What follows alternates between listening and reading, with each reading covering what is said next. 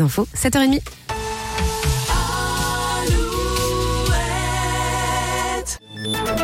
Alouette, les infos, Marie Piriou.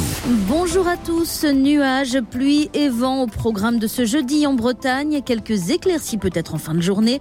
Le vent va donc souffler jusqu'à 80 km heure en bord de mer. Des pointes à 100 km heure sont à prévoir la nuit prochaine. Du côté des températures, comptez 8 à 12 degrés pour les maxis, 8 à Saint-Brieuc, 9 à Morlaix et Vannes et 12 à Rennes.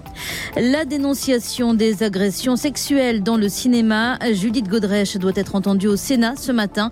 La comédienne a été invitée à s'exprimer par la délégation aux droits des femmes.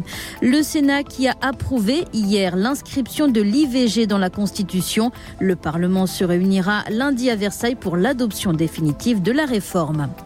Une vague mortelle qui interpelle, titre le Télégramme aujourd'hui. Des centaines d'oiseaux ont été retrouvés morts ou en piteux état ces dernières semaines le long des côtes françaises. Certains évoquent l'effet des récentes tempêtes, d'autres la raréfaction des ressources. Le dossier est à lire dans le Télégramme.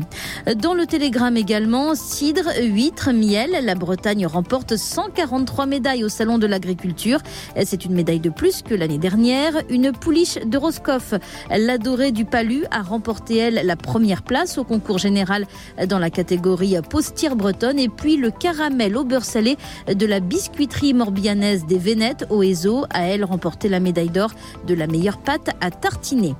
En foot, Rennes dispute ce soir son quart de finale de la Coupe de France. Les joueurs de Julien Stéphan jouent à Saint-Etienne contre Le Puy qui évolue en National 2.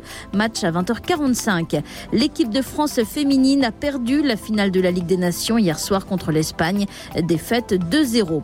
Sur l'eau, l'arrivée aujourd'hui à Brest de Thomas Coville en deuxième position de l'Arkea Ultime Challenge.